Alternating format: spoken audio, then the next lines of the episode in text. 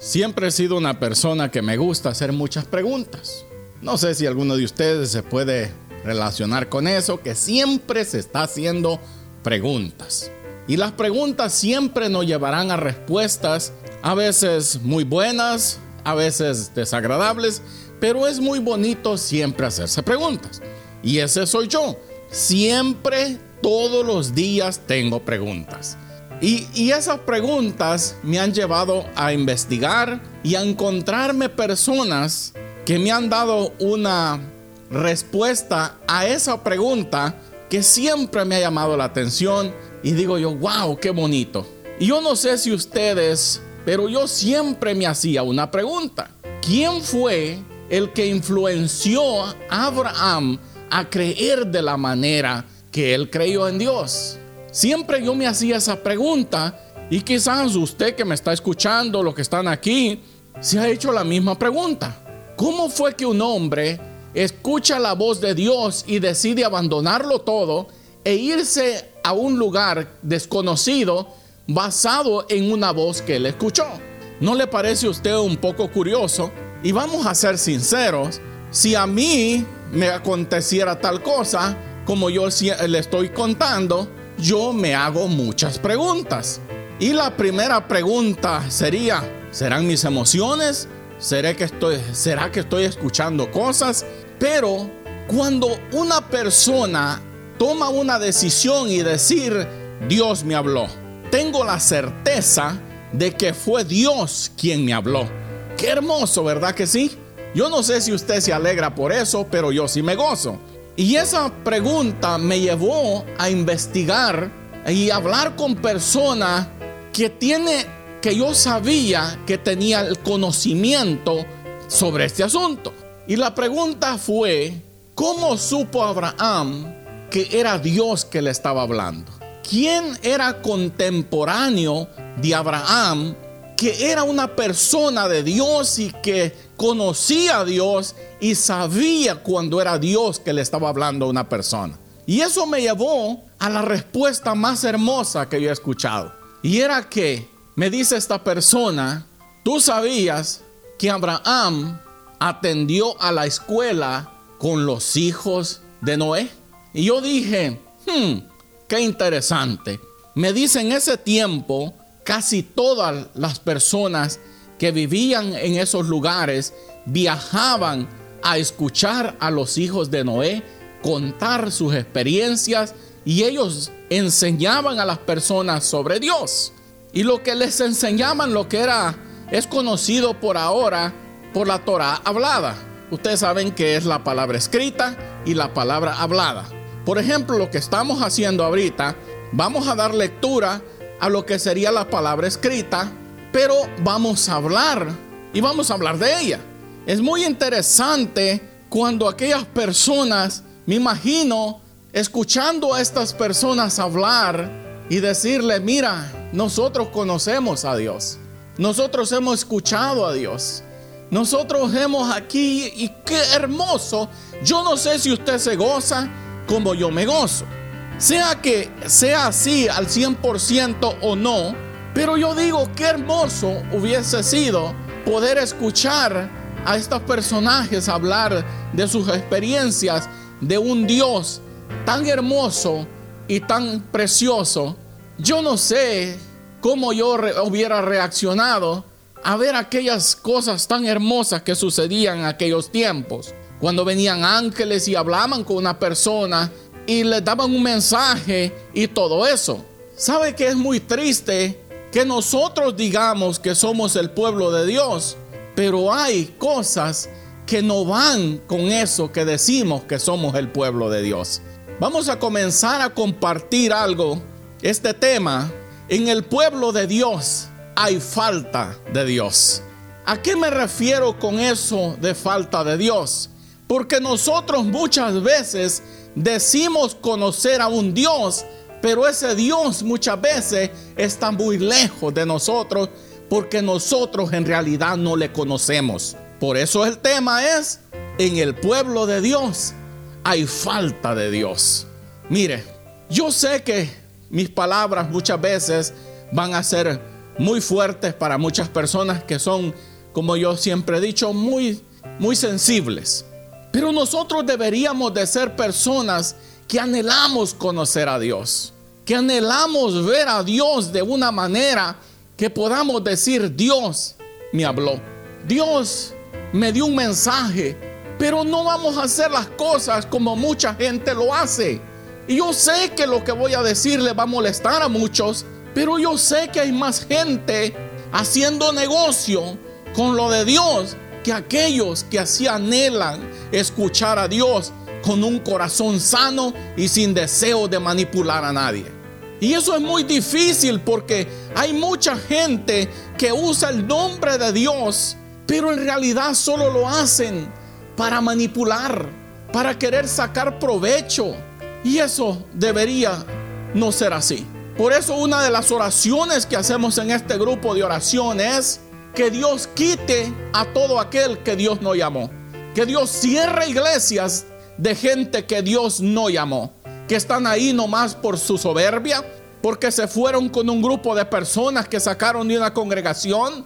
Y creen que solo porque hablan de Dios y dicen el Señor aquí y el Señor allá, creen que Dios está agradando de sus vidas.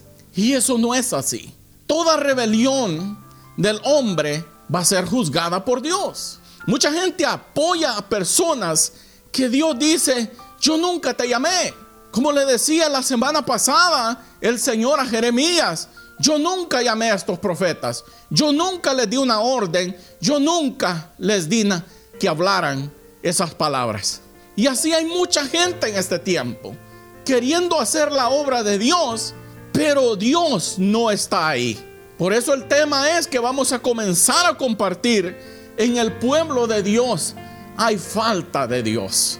Porque mucha gente en realidad ha hecho de lo de Dios un negocio. Ha hecho de lo de Dios, como dijo Jesucristo, cueva de ladrones. Y nosotros tenemos el pueblo de Dios que necesitamos que Dios se haga real en las vidas, clamar para que Dios traiga cambios positivos y gente que Dios no llamó sean quitadas de los púlpitos. Y podamos tener una generación de gente que conoce a Dios y enseña a otros cómo es cuando Dios está llamando a una persona a su servicio. Y eso era lo que yo quería saber. ¿Quién fue? Enseñó a Abraham a escuchar a Dios y saber que era Dios que le estaba hablando. ¿Cómo vamos a lograr esto en este tiempo teniendo gente de Dios alrededor de nosotros? Teniendo gente de Dios en los púlpitos. No podemos lograr esto de otra manera, más que haciéndolo de la manera que le estoy diciendo. Que tengamos a gente de Dios en los púlpitos y esa gente nos ayude a conocer a Dios. Alábele si puede. Hay una sed, un deseo en mi corazón de que Dios se haga real en la gente. Hay gente que puede llegar con cargas a la iglesia y dicen, aquí dicen que es la casa de Dios, pero ¿por qué Dios no está presente? Ay Dios, está duro, ¿verdad que sí? Sí, sí, yo sé que está duro. Muchos están meneando la cabeza y dicen está duro. Porque nosotros necesitamos que Dios sea el que gobierne nuestras vidas. Pero eso es lo que menos queremos, que Dios nos gobierne. Mire pues, cuando usted va a las escrituras, en la primera carta a los Corintios, en el capítulo 1 y el versículo 30 dice algo muy interesante. Mas por Él estáis vosotros en Cristo Jesús, el cual nos ha sido hecho por Dios sabiduría. ¿Y somos qué? Justificados, justificación, santificación y redención. Cosa muy interesante.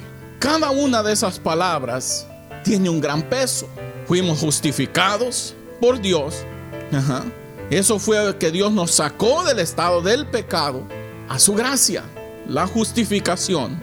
Y luego tenemos la que, la santificación, y que es el acto de limpiar a una persona para ser presentada como digna de una nueva vida.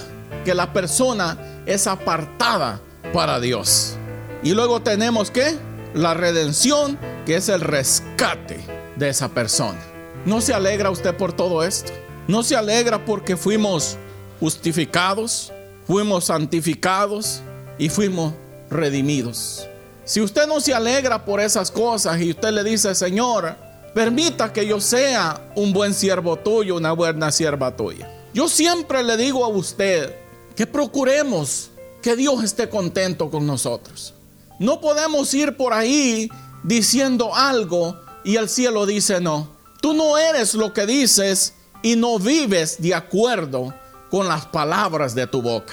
Por eso nosotros tenemos que aprender a ver a Dios de la manera que Él quiere que lo veamos. Y cuando usted ve en el versículo 31, dice algo que a mí me gusta mucho.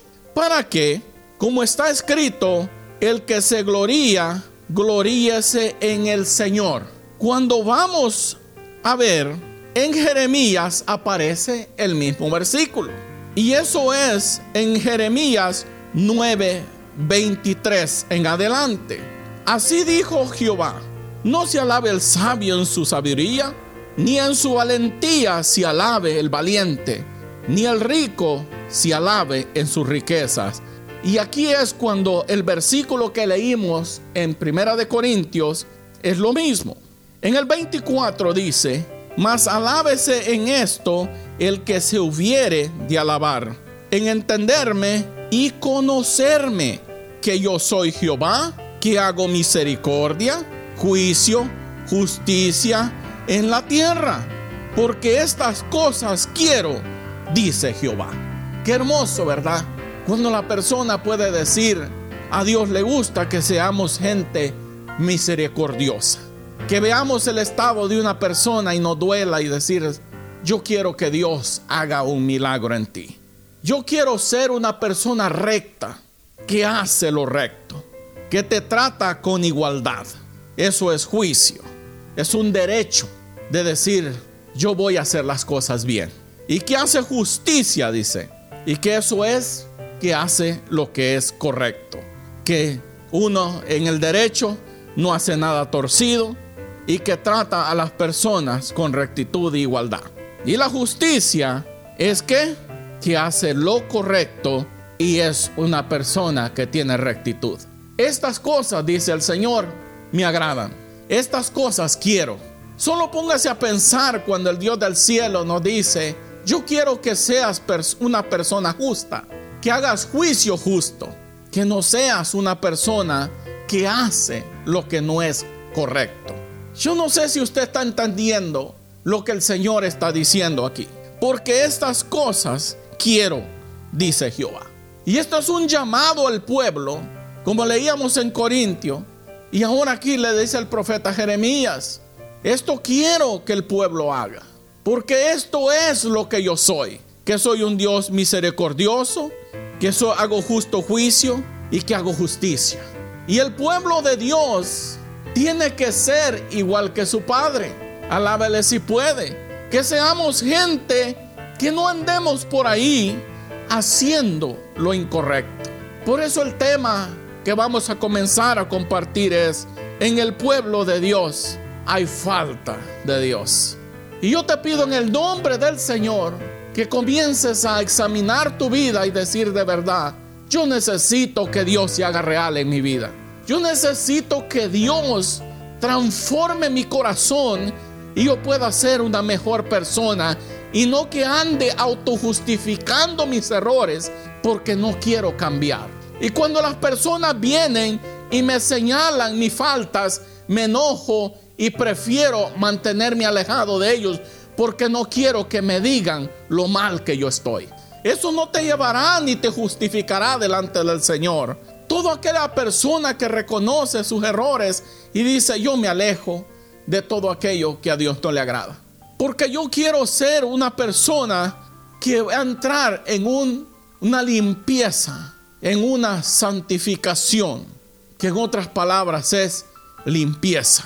¿No le parece a usted que deberíamos de ser gente que le dice, Señor, cámbiame? ¿Sabe qué? Toda acción, todo lo que tú quieres que Dios haga en tu vida, necesitas abrir tu boca y decirle, Señor, cámbiame.